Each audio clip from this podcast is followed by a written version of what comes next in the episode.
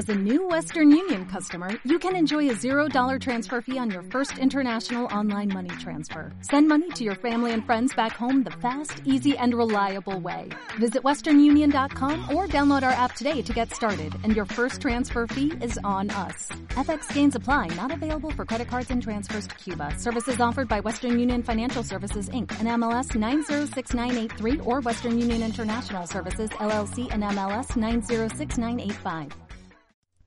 Muy buenos días a todo el mundo, soy Nacho Serapio, fundador y director de Dragon y te doy la bienvenida a un nuevo episodio de Dragon Magazine, tu programa de artes marciales y deportes de contacto. Hoy es lunes 9 de julio de 2018 y vamos por el programa número 296. Dentro música. Dentro, música. Don't concentrate on the finger or you will miss all that heavenly glow.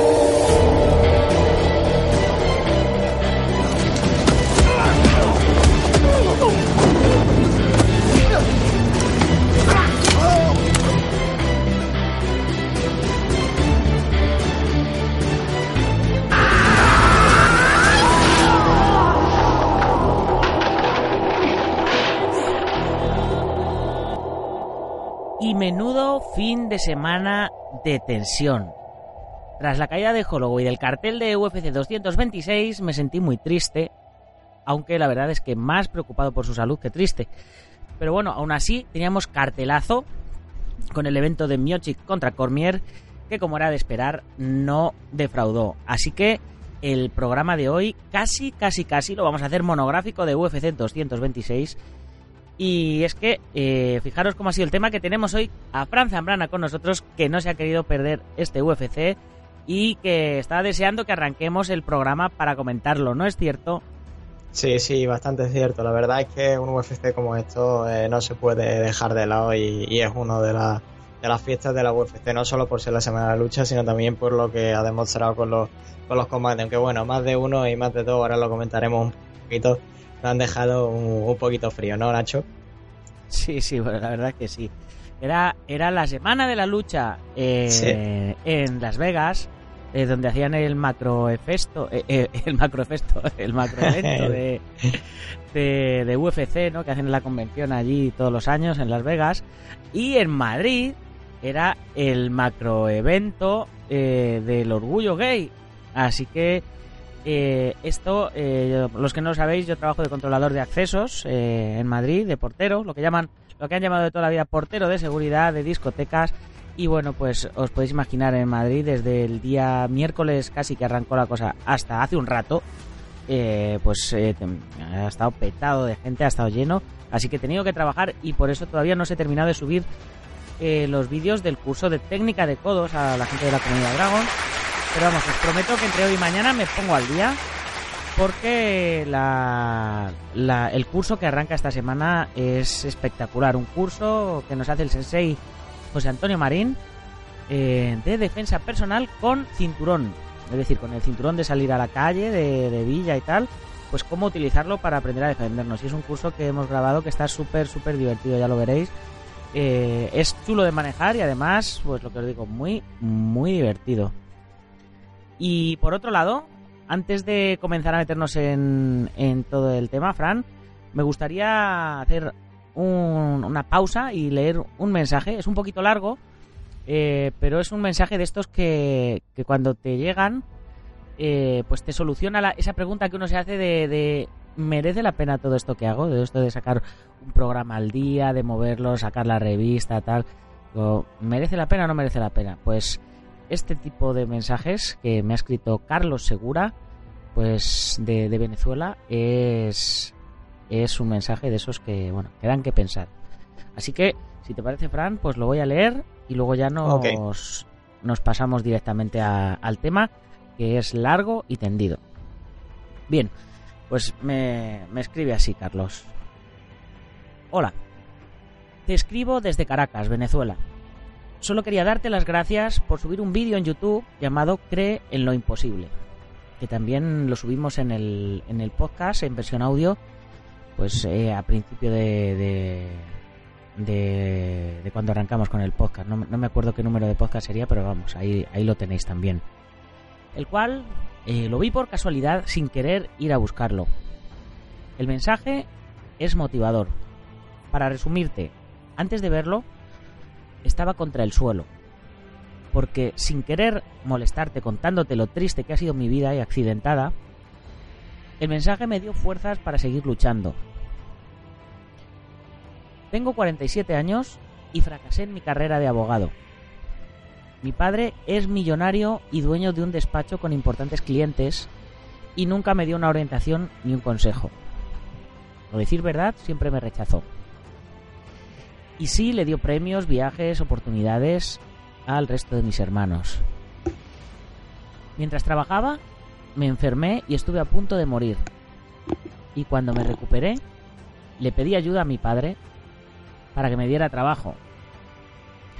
Pero mi hermano menor, quien es abogado también y mano derecha de mi padre, hizo lo imposible para que a mí no se me diera empleo en el buffet. Mientras que los amigos de mi hermano sí ganan dinero con los clientes de mi padre. No contento con eso, también mi hermano manipuló a mi padre, a mi madre, se apoderó de un apartamento y un club en la playa de ella y lo vendió quedándose con el dinero. Hoy estoy en la extrema miseria. He decidido estudiar cocina, ya que como abogado no tengo oportunidades y los trabajos que hay son mal pagados en Venezuela. Mi plan es estudiar cocina, aprender inglés, trabajar unos dos años en hoteles o restaurantes e irme del país o emprender un negocio modesto de comidas. Tu vídeo me ha servido de inspiración dentro de esta tristeza y derrota. Gracias y éxito con Dragon, eh, la cual también sigo por internet. Y si existe justicia divina, ojalá le cobre a mi hermano toda su exclusión y rechazo. Un abrazo amigo y éxito en tu vida. Pues eh, os podéis imaginar cómo, cómo me quedo de cuando, cuando recibo este tipo de mensajes. No es el, no es el único que he recibido, pero bueno, como este ha sido el más reciente, pues he querido compartirlo con vosotros. Eh, lejos de entrar en detalles, pues bueno, es, una persona que, que, se encuentra apurado y, y, que ha encontrado un poco de alivio y consuelo en, en mis palabras y en mi trabajo. Así que, pues nada, eh, a seguir haciendo podcast, a seguir haciendo vídeos. Y mira, si hay, si hay una sola persona a la que le sirve de algo esto que hacemos, pues para mí ya, ya merece la pena. Y bueno, pues eh, nos vamos a meter ya, ya pasamos ya la parte nostálgica y nos vamos a, meter con el programa. Ya sabéis, antes de nada, la, publicidad de todos los días, Comunidad Dragon, 10, euros al mes, menos de un céntimo por vídeo, una plataforma con casi 30 cursos, con más de 400 videotutoriales, eh, con expertos de, de, de un montón de disciplinas eh, con la revista gratis en papel enviada a vuestro domicilio, la revista en digital para ver en el ordenador o en el móvil, el podcast, eh, los artículos en el blog, la biblioteca digital para descargar, en fin, nada más que ventajas. 15% de descuento en la, en la tienda online que tenemos y gastos de envío gratis. Así que yo creo que vamos, no se puede pedir más. Venga, y ahora sí, vamos con UFC 226.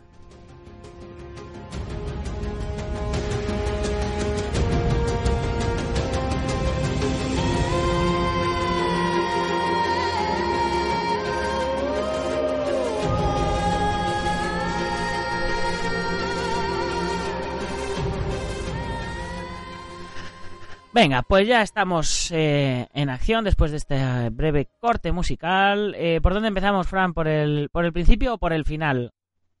Bueno, pues por donde mejor te guste, Nacho. ¿Tú qué, tú quieres, de principios o de finales? Hombre, yo, yo soy de, del orden de, contar primero eh, lo menos importante y dejarlo bueno para el final. No, realmente, bueno, lo bueno, lo menos importante que hemos tenido en el evento, yo creo que, ha sido el, primero de los enfrentamientos que abrió, eh, por así decirlo, lo bueno de la cartera principal, eh, el Run Tree, eh, frente a Gokan Saki. No recuerdo bien si predije realmente si iba a ganar Run Tree, pero, pero yo creo que, bueno, que hemos acertado de pleno en este combate porque, bueno, Saki no estaba bien preparado, como yo decía, para entrar en la UFC. Y esto de, de adentrarse en el arte marcial en vista de la jugada de una mala pasada. Pese al cabo que consiguió en su primer combate, eh, ha, caído en este caso por un knockout técnico en la primera ronda, que le ha lastrado un poco, así que ha quedado este combate un poco enterrado en la parte trasera del evento. Luego, como otra decepción, yo creo que estará también de acuerdo Nacho, el Derrick Lewis frente a Francis Ngannou. Yo creo que ha parecido poco menos que un baile de graduación, ¿no? Sí, a mí me pareció, me pareció vergonzoso que el árbitro los tuviera que parar y, y decirles, venir aquí chicos, eh, ¿qué cojones estáis haciendo? o sea, me pareció, me pareció súper vergonzoso. O sea, vamos a ver, eh, yo entiendo la estrategia y, y, que se juegan mucho y tal, digo, pero de jugarse mucho a no jugarse nada eh, va a un abismo, ¿no? y tanto. yo creo que, bueno, nada más empezar el, combate, Derek Lewis lanza unas cuantas patadas altas que puede conectar bien frente a Francis Engano, pero es que Engano yo esperaba la explosividad en algún momento y dije, bueno, quedan 10 segundos de la última ronda, puede que explote, pero no explotó. Y yo creo que ha sido la excepción. Engano eh, recibió una buena cura de humildad contra Miochik. Sí, sí, eso, eso está clarísimo. Y dijo, no me vuelven a, pillar en una así. Pero, sí, pero se ha ido al, demasiado se otro extremo. Claro, ahora ido al otro extremo ha ido al extremo de, meterte en el, en el estilo de no querer tocar absolutamente nada, un Tyron Goodley y, no sabe jugar a la estrategia porque Derrick Lewis esa profesionalidad se le ha notado muchísimo y yo creo que este combate ha sido la gran decepción de la noche junto con la caída de, de Kansaki que debería haber ganado pero Khalil Rountree la, lo ha vencido bastante bien. Luego, eh, como otros combates menos destacados, por ejemplo, el de Mike Perry frente a Paul Felder, eh, que ha, la ha vencido por decisión dividida, un combate eh, que ciertamente, bueno, es complicado siempre saber los resultados de, de las decisiones divididas porque, bueno, cada uno... Es que más, más o menos hacían, o sea, más o menos hacían lo mismo, o sea... Sí, sí, o sea, es estaban, que... Estaban haciendo el mismo juego, había momentos en los que uno no sabía eh, si les, los ha entrenado el mismo, les, les han dicho. E, exacto, exacto. O sea, ha sido tan, tan, tan calcado, o sea, de una forma tan, no sé, simple y, que no había distinción entre uno y otro. por ejemplo, Derek Lewis, pues bueno, ha lanzado esas patadas, ha, entrado un poco más a, pelear contra, contra Engano y dice, bueno, vale, ha ganado este porque es un anime y bueno, lo decretamos así. Pero Mike Perry y Paul Felder ha sido eh, realmente una de las decepciones de la noche que se han contrastado eh, con otros eh, combates muy, muy interesantes, ¿no? Como por ejemplo ha sido el de Anthony Pettis frente a Michael Chiesa, en un combate que bueno que ha estado marcado por los clinches eh, sobre todo que, tuvieron en la primera ronda y ya en la segunda con el que finalmente Pettis lo ha sometido con, con, una llave de triángulo cuando habían acontecido 52 segundos de, de, esta ronda. Yo creo que básicamente Chiesa ya con estas dos derrotas eh, que había peleado tan solo una vez en lo que va de año, porque el pasado año perdió en junio eh, contra Kevin Lee. Eh, ha caído muchísimo en su división y, creo que bueno que esto le ayuda muchísimo a Anthony Pettis, ya lo decíamos en la previa, a escalar posiciones. No sé cómo lo habrás visto tú, Nacho. Yo creo que el combate era para Pettis por esto de, de los clinches, ¿no? Sí, porque, a ver, en un combate en el que, pues eso, más o menos a los dos les gusta arriesgar ahí y tal, y uno de los dos toma la iniciativa, para mí, desde el punto de vista de pelear, el que está a la contra eh, está, está a la caza de, huecos y a la caza de fallos en el ataque del, otro, ¿no? Claro que si, que si en este caso Chiesa hubiera sido más rápido y hubiera sido más preciso, pues es muy posible que, se lo hubiera fundido. Pero claro, eh, no fue así. Entonces, eh, Petis pues le, le cazó como yo digo, yo creo que es un, eh, combate que se ha parecido mucho al que tuvo Kevin Lee, aunque en esta ocasión sí ha habido sumisión. en el otro no se supo. Pero, pero yo creo que bueno que, que justo vencedor Anthony Petty por lo que se ha visto en el, en el octógono. Eh, no, realmente cuando, viendo cuando vences por cuando vences por sumisión, o sea, ahí no hay duda, o sea, no, no, no hay duda, pero bueno, me refiero también a lo que ha habido antes. No es como Derrick Lewis y Fran Enganou, que, que no es que ganara que no es que ganara Luis, es que era el que menos perdió de los dos, ¿no? O sea, porque eh, estamos, estamos, yo no, yo no, permíteme una duda, en, en, UFC no hay empates, ¿no? No hay combates nulos. sí, sí hay, se pueden decretar. Sí, declaran... sí pues eh, eh, para mí es que eso hubiera sido un combate nulo. Pero bueno, sigamos. Me recuerda, sí, un, un ejemplo. Tyron Woodley contra Stephen Thompson. Si no mal recuerdo, el, primer combate acabó empate. entre otros ejemplos que hay durante la historia del, del UFC. Sí, sí. Bueno, Stephen Thompson es que también es un poco paraete el hombre. Mira que me gusta su estilo porque yo soy pro, pro karate, ¿no? Pero, pero bueno. Oye, se juntaron el hambre con las ganas de comer ahí en ese combate, sí, Tyron Woodley y Stephen Thompson. Eh, bueno, pues eh, realmente después lo que nos queda es la, el combate principal que yo creo que si ha dado de qué hablar en estos pasados meses, eh, ahora va a dar mucho más de qué hablar, porque esto hay que dividirlo como esto va a ser el Señor de los Anillos, no vamos a tener que dividirlo, ¿no? La previa, luego lo que pasa en el combate y luego lo que va a pasar después, porque es una brutalidad. O sea, Daniel Cormier, para resumir, a aquellos que hayan estado un poco despistados y aislados del mundo, por así decirlo, ¿no? Porque todo el mundo la, se habrá enterado durante este fin de semana.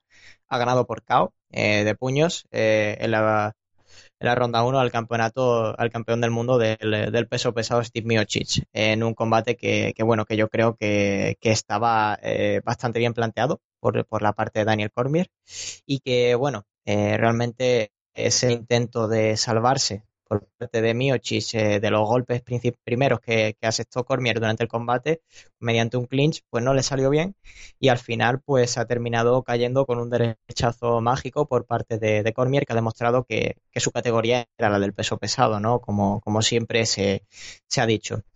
Eh, bueno, yo no sé cómo, cómo lo habrás visto tú, Nacho, desde el punto de vista tú que has estado en un subido y, y peleando en esa, en esa categoría eh, viendo como profesional a, Daniel Cormier, podemos decir que estamos ante uno de los mejores luchadores eh, de la historia de, la UFC de las artes marciales mixtas, porque yo sinceramente lo que he visto hoy ha demostrado una, categoría increíble a la altura de, de, como decíamos el otro día, Conor McGregor, ¿eh? porque es una auténtica brutalidad lo que ha hecho este, este chico y cómo lo ha derrotado sin, sin darle apenas una salida.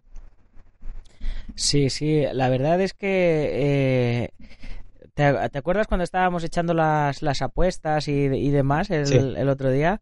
Que, sí. que dábamos para, para Cormier, pero claro, que hablábamos de que no sabíamos lo que, lo que podía pasar. Y claro, es que le, le, ves más gordito, le ves más bajito, le ves con esa cara de, de bonachón que tiene, y, pero el tío, el tío sabe lo que hace y, y al César lo que es del César. Eh, Daniel Cormier ha tenido eh, esa publicidad malísima siempre con el tema de, de John de John, John Jones que sí. bueno eh, en el en el grupo de WhatsApp de de MMA en español de, de Diego Ortiz eh, le está metiendo un poquito de caña a, a Carlos Santa Cruz su, su, el colaborador de Diego en el en el podcast sí, de, sí. Que, hacen, que hacen ellos del último asalto y con el tema de, de, los esteroides de John Jones, ¿no? Y tal, porque es, es un poco siempre la, la sombra que tienen sí. tiene Cormier ahí, que, que y si se vuelve a enfrentar con John Jones y esta vez no da positivo, ¿qué pasaría? Que no sé qué, eh, pero claro, tío, es que, es que ya ha tenido dos oportunidades John Jones, ¿sabes? O sea, eh, este chico tiene una, una, carrera intachable, tiene dos cinturones y al otro ya le han, le han pegado ya dos toques porque por casualidad de la vida, porque se comió una vaca entera que tenía esteroides o por lo que fuera, ¿sabes? Eh, resulta que, da, que, que daba positivo o falso positivo o lo que se quieran o lo que se quieran inventar, ¿sabes? No, pues pues mira, este hombre ha tenido su, su trayectoria y mira, le ha, le ha, salido guay la jugada, que lo hablábamos el otro día, que, que si sí. pierde, no pierden nada, porque bueno, tú eres, sigues siendo campeón de tu categoría. Y si claro. ganas, tienes dos cinturones, igual que, igual que McGregor. Pues mira. Y ahora claro. pues queda el... Eh, supongo que tendrá que dejar uno de los dos, ¿no? En teoría, que sería sí, el de los... Sí el de los semipesados, ¿no? Porque no va sí, a estar generalmente. Adelga, no va a estar, y, y, más a este hombre que no, que le, lo, que, lo, que le cuesta bajar de peso, no va a estar engordando y bajando para defender un, cinturón u otro. Claro, no, efectivamente, voy a dejar el que sea de, menos peso, pero, pero bueno, es lo que estamos comentando un poco, ¿no? Y quizás con el, grupo este de WhatsApp que tú has comentado, eh, estoy un poco, un poco de acuerdo, ¿no? Yo le, me ponía cuando estaba viendo el, el combate, eh, intenté encontrar tres lastres a la carrera que pudieran suponer que no, que no es uno de los mejores en la historia del arte marcial en mixta. Y se me ocurrían tres. El primero era el de John Jones, eh, que obviamente si se volviera a enfrentar me gustaría verlo. Si ganase a John Jones se confirmaría eso y demostraría yo he sido el más grande y punto, porque las dos veces se ha enfrentado por mucha medicamento que tuviera o lo que fuera que se había metido o un esteroide con forma de vaca. Eh, había ganado Jones, así que queda un poco en el aire.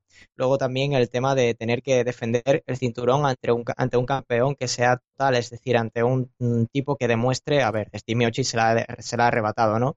Pero me gustaría verlo, que lo defendiera y que lo hiciera eh, bien frente a uno de los luchadores grandes realmente, eh, o cualquiera de los que estuviera entre los más grandes en la historia del peso pesado, llámese de Luis Marjan o mismamente el último lastre que nos queda, ¿no? Que enfrentarse a Brock Lesnar. Eh, si este tipo consigue vencer a Brock Lesnar, eh, yo creo que ya se confirma como uno de los más grandes de verdad en la historia de la UFC. Eh, ¿Y por qué digo? Otro que, vuelve a dar positivo en, por esteroides cada vez, cada vez que pelea. Por eso, por eso. Esa, es otra, ¿eh? Que, es, que, es mm, un poco extraño, ¿no? Que John Jones y Brock Lesnar den positivo y sean considerados como los mejores o dentro de los más grandes. Sí, precisamente Brock Lesnar, bueno, eh, se ha convertido en uno de los, de los tipos que siempre eh, como que se ha deseado que vuelva al, a los octógonos de, la UFC y precisamente por eso de, que también se ha comido sus esteroides con forma, con forma de vaca, podemos decirlo así, ¿no? Que, siempre se ha querido que tener en un pedestal, curiosamente, eh, pese a, este tipo de, sucesos, ¿no? Pero igualmente yo creo que lo que ha ocurrido esta noche ha sido un símbolo claro de, reto y de, darle una oportunidad quizá de nuevo a la carrera de Brock Lesnar, otra vez en la UFC. Eh, el caso es que cuando termina el combate, Daniel Cormier eh, coge el micrófono a Joe Rogan y dice, oye, eh, Joe, déjame que diga unas palabras y le dice que venga a Brock Lesnar al, octógono. En ese momento, bueno, sube Brock Lesnar, lo empuja, lo tira hacia atrás y bueno, el típico show que se quiere montar siempre en la, en la UFC, pero que esta vez no se ha ido de las manos ni nada parecido y todo parece apuntar a que próximamente tendremos un Brock Lesnar contra Daniel Cormier. Eh, yo creo que, este combate, si no es de los más grandes, Nacho, mm, mm, tela, tela. Pues date cuenta que eh, Brock, Lesnar es experto en este tipo de shows. él viene de... Él viene, él viene del, pressing cast, del wrestling, entonces él sabe lo que es montar el show y, y con CM Punk no ha funcionado, eh, porque el tío ha perdido todas, pero este tío sabe cómo hacerlo. Él es grande, tiene tamaño y tiene la experiencia para montar el show. Claro, claro. Y va a montar el show. Claro, decía. sí, sabemos que sabemos que Cormier va a hacer dos peleas más, según dice, y, se va a retirar. Mm. Así que, eh, pues, pues nada, eh, quiere ganar en la mayor cantidad de dinero posible antes de retirarse. O sea, está claro. de si, si, si esto no si esto no va a funcionar igual que lo de McGregor, pero, pero vamos a intentarlo.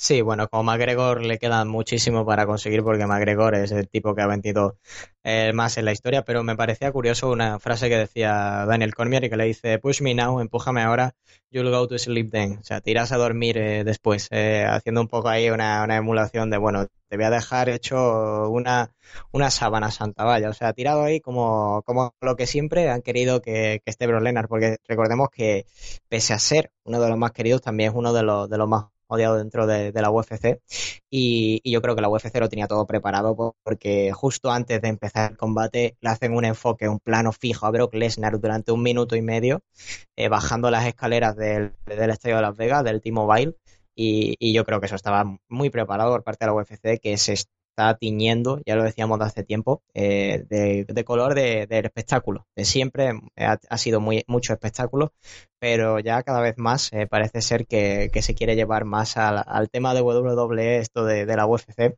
que a lo que realmente ha sido. A ver, pero no nos equivoquemos. Eh. El espectáculo está guay, la gente va a ver el espectáculo. Pero lo que importa es que luego las castañas dentro sean castañas reales. Claro, es y, el problema. Y que la gente luego, pues, o sea, si las peleas son de verdad, pues que no vayan con ayudas extras, ¿no? Claro, claro. Y el tema de hoy de Derrick Lewis y Francis Ngannou, pues ha dejado ver que tú puedes vender lo que tú quieras, pero que si no se zurran, eh, esto no es como el pressing catch en el que está todo programado y no pasa nada, ¿sabes? Sabes quién va a ganar o va a perder. Aquí se está luchando de verdad, o al menos es lo que nos dan a entender o lo que se demuestra y lo que siempre hemos tenido entendido con este tipo de deportes, ¿no? Pero cada vez más se tiende, se tiende a esto y yo creo que, que está bien, porque el deporte aumenta muchísimo y se hace bastante espectacular el tema de reportaje, etcétera. Los embedded que hacen siempre la UFC son bastante precisos, ¿no? Enseñándote los entrenamientos, pero, pero yo creo que se llega a una dramatización del tema de, esto de, las artes marciales mixtas que, que quizás benefician cierta parte, pero deja enterrados a otros, como por ejemplo Dimitrius Johnson, al que no se le hace apenas caso, pero ahí está el chaval, está siendo uno de los, de los más grandes y de momento sigue invicto y con su título y pocos le hacen caso, ¿no? ¿Por qué? Porque no hace el show. Claro, porque no hace el show, entonces es, realmente lo que vende. Pero si tuviéramos que sacar una, un eh, resumen en limpio, yo creo, de este, de este evento de, la UFC, probablemente es con lo que se ha quedado todos los aficionados con el tema de Max Holloway, que yo creo que, que bueno, que nos pilló de sopetón eh, después de haber subido el, el podcast el pasado jueves, ¿no? Y nos quedó, nos quedamos un poco todos fríos, ¿no? Eh, yo creo que debemos, aparte de, de comentar eh, un poco la situación de Max Holloway a modo de, resumen, porque iba a ser lo principal de, este evento. Eh, destacar que bueno que, esto, y tú lo sabes mejor que nadie, Nacho, puede ser un, grave problema para, su carrera, yo creo, ¿no? El tema de esta... O sea, de hecho puede ser el fin de su carrera. Sí, eh, efectivamente. no, un grave, no un grave problema, el fin de su carrera, porque estamos hablando de, de, cosas muy serias. Fíjate que lo que le ha pasado a, mm, Ay, no me sale el nombre. Este chico Marco Melufo. Fíjate lo que le ha pasado con, mm. con el tema del ojo. Eh, mm. que, ha tenido un ojo jodido y pues ya no puedes pelear de por vida porque es que te estás jugando el pescuezo. Mm, efectivamente. Igual, que no, igual que no se puede pelear con un ojo menos, no puedes pelear con un plus de extra de, fuerza o de resistencia química que te den, ¿no? Yo tengo una Sí, yo tengo una anécdota de, un luchador de aquí, un boxeador que se llama Luca Yacón, eh, que iba a ser eh, campeón, eh, bueno, era ya campeón intercontinental, perdió el título hace unos meses en el Martín Carpena, aquí en Málaga, y, bueno, el, chico lo operaron por un desprendimiento de, retina, me parece que era una operación en el ojo, y, en el estado de Nueva York tú no puedes pelear si tienes operaciones en el ojo, en algunas partes concretas del cuerpo, ¿no?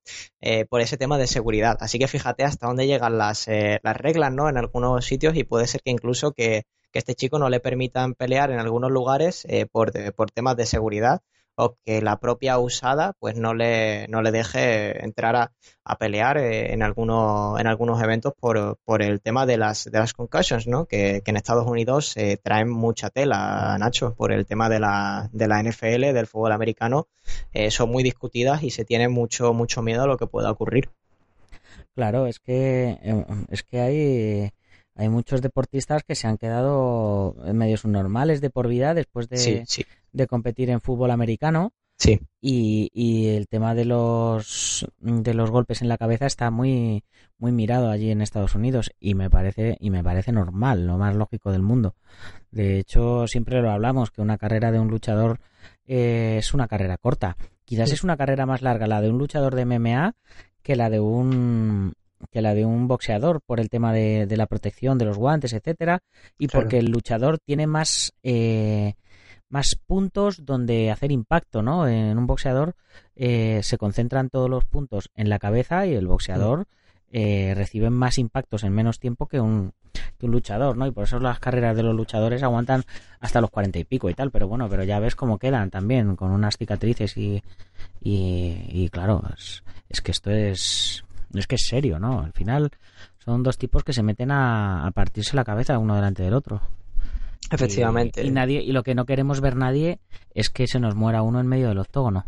Que en alguna ocasión ya ha pasado por ahí por algún país y en alguna ocasión pasará y nos echaremos todas las manos a la cabeza, aunque ya sabíamos lo que estábamos viendo.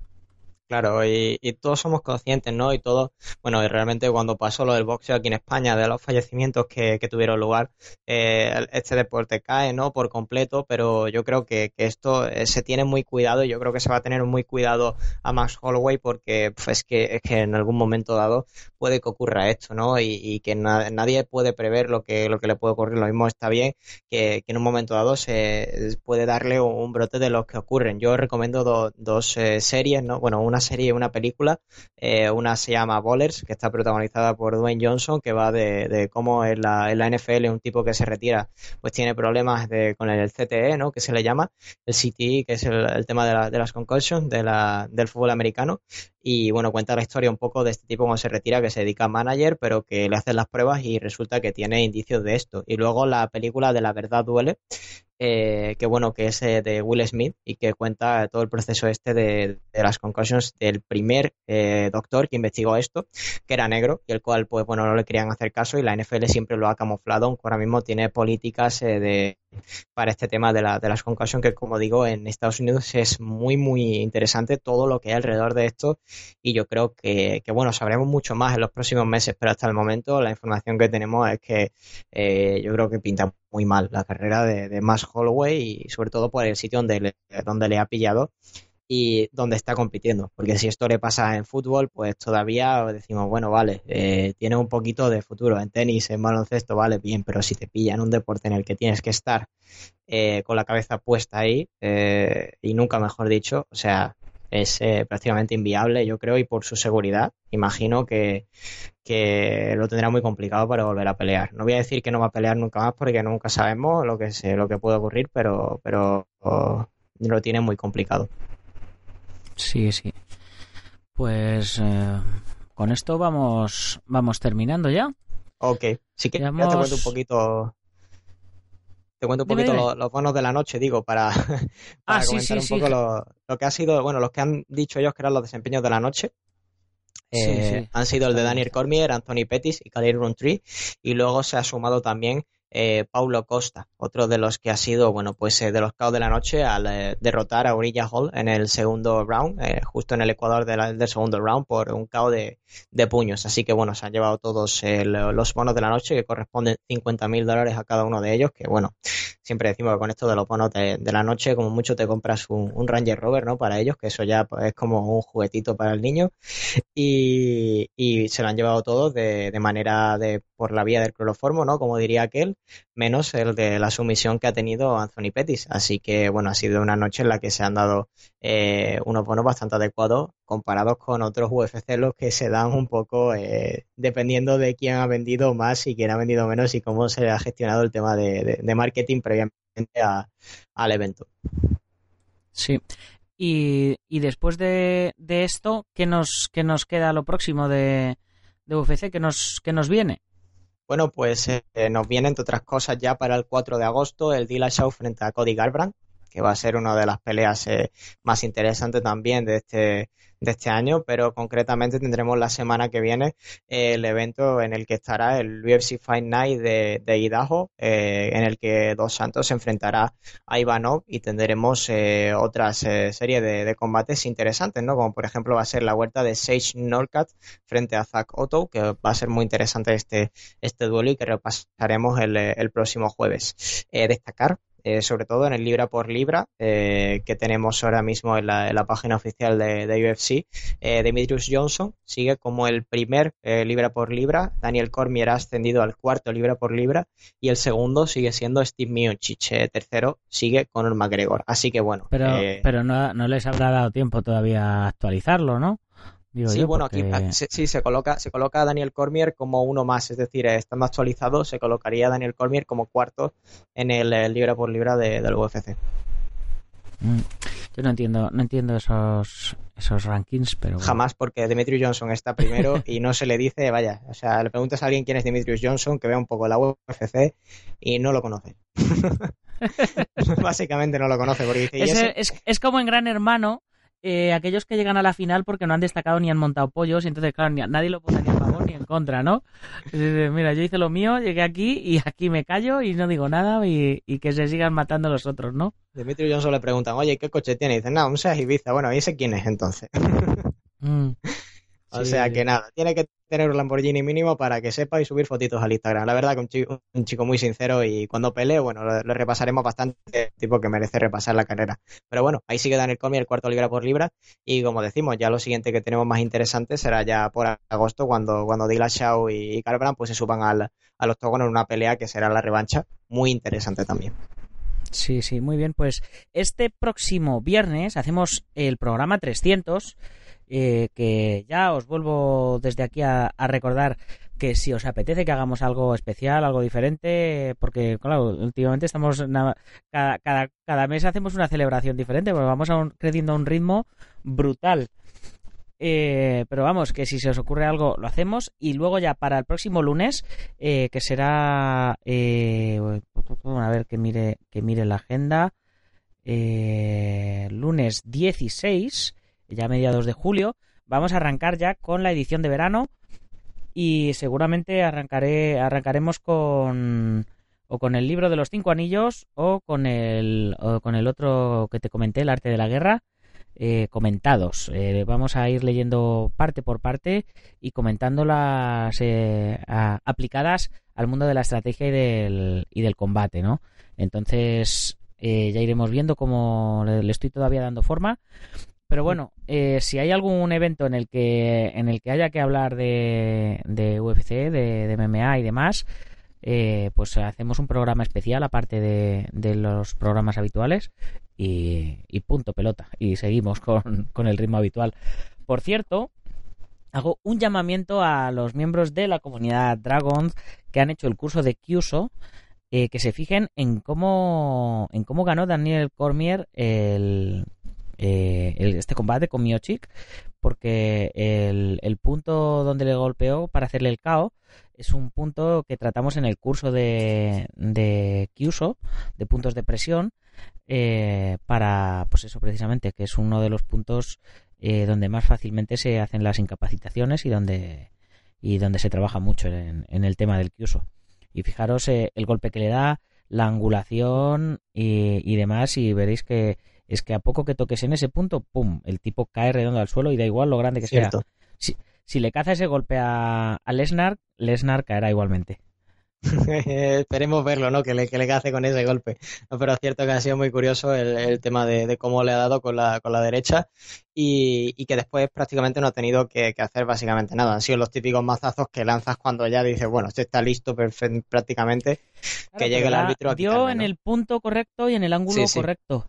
Y si ves el golpe que dio McGregor a Aldo, cuando Aldo cayó en hmm. nueve segundos, hmm. es el mismo golpe en el mismo punto. Es verdad, es verdad. En, lo que llaman el nervo, el nervio mentoniano.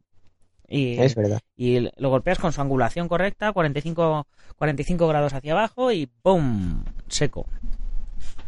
Y es donde, donde mayores caos se producen también en el boxeo y demás. O sea, es que es, es A más B más C.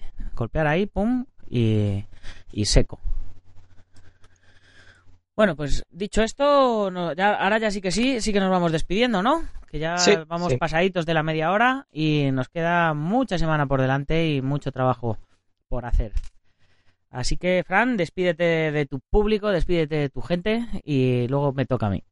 Ok, pues nada, pues simplemente pues decir que, ha sido un UFC, como hemos dicho, que bastante interesante, ¿no? Con, con los temas que hemos tratado y que se queda un poquito en el aire esto de Bro Lesnar contra Daniel Cormier, aunque yo creo que, dentro de poco tendremos más noticias. Una desgracia también lo de Max Holloway y, que tengan presentes pues todos los que no han escuchado la, la serie y la película que he comentado porque les va a hacer reflexionar muchísimo sobre este tema de, de las concussions y de lo que de lo que trae detrás de sí. Y nada, pues que empiecen con bastante bien pie la semana, que, se nos viene fuerte y ahora con el colorcito. Muy bien. Pues yo ya eh, me voy despidiendo igual, como, siempre, eh, recordándoos el tema de la tienda online, que ya sabéis que tenemos nuestra marca propia, dragon.es eh, barra tienda, y ahí accedéis a todo nuestro material, donde tenemos kimonos de artes marciales, de kempo, negros, blancos, kimonos de jiu-jitsu también, en blanco, en negro, en azul, ropa de MMA, licras, eh, protecciones de MMA, de kickboxing, de muay thai, de sanda, armas de kobudo, medallas, trofeos, etcétera. Así que más o menos practiquéis lo que practiquéis, seguro que vamos a tener algo de lo que os vale. Y mira, para comprárselo a estas marcas grandes que están forradas y podrías de dinero, pues oye, nos lo compráis a nosotros, que nos ayudáis a hacer este, este proyecto más grande. Y mira, pues eh, además, los que sois miembros de la comunidad Dragon, ya sabéis que además lo compráis con un 15% de descuento y los gastos de envío gratis. O sea que regalado. Estamos que lo tiramos.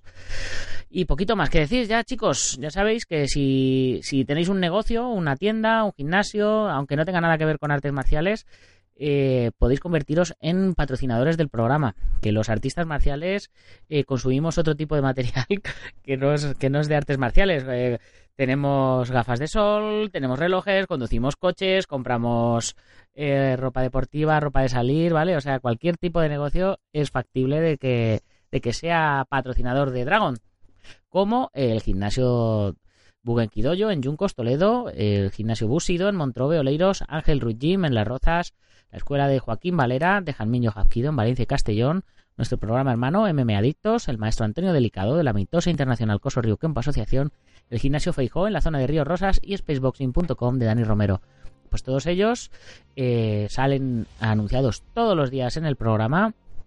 Además, eh, sacamos una pequeña imagencita, un pequeño anuncio en la revista en física en papel y además os enviamos unas, unas cuantas al negocio para que las podáis mover o revender o, o como queráis.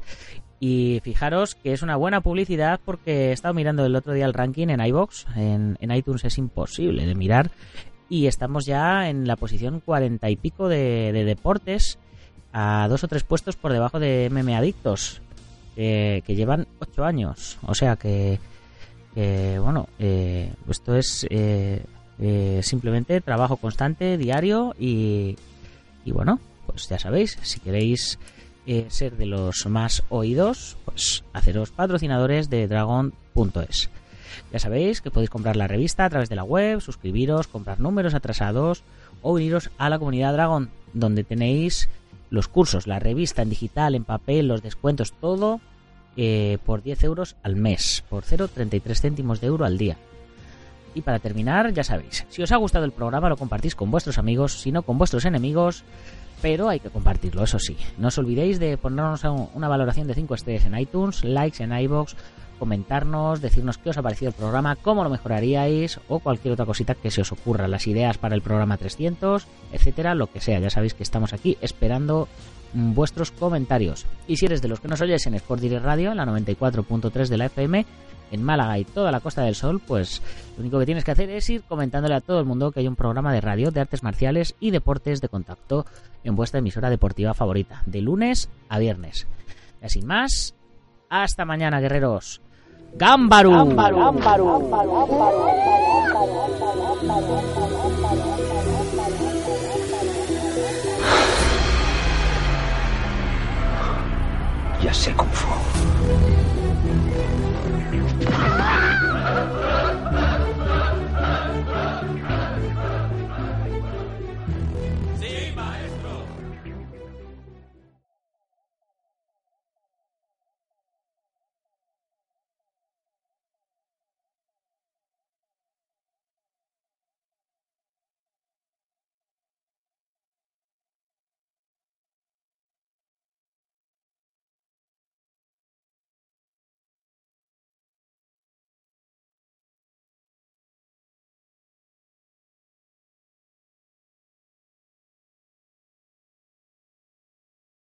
Dale más potencia a tu primavera con The Home Depot. Obtén una potencia similar a la de la gasolina para podar, recortar y soplar con el sistema OnePlus de 18 voltios de Ryobi desde solo 89 dólares. Potencia para podar un tercio de un acre con una carga. Potencia para recortar el césped que dura hasta dos horas. Y fuerza de soplado de 110 millas por hora. Todo con una batería intercambiable. Llévate el sistema inalámbrico OnePlus de 18 voltios de Ryobi. Solo en The Home Depot. Haces más. Logras más.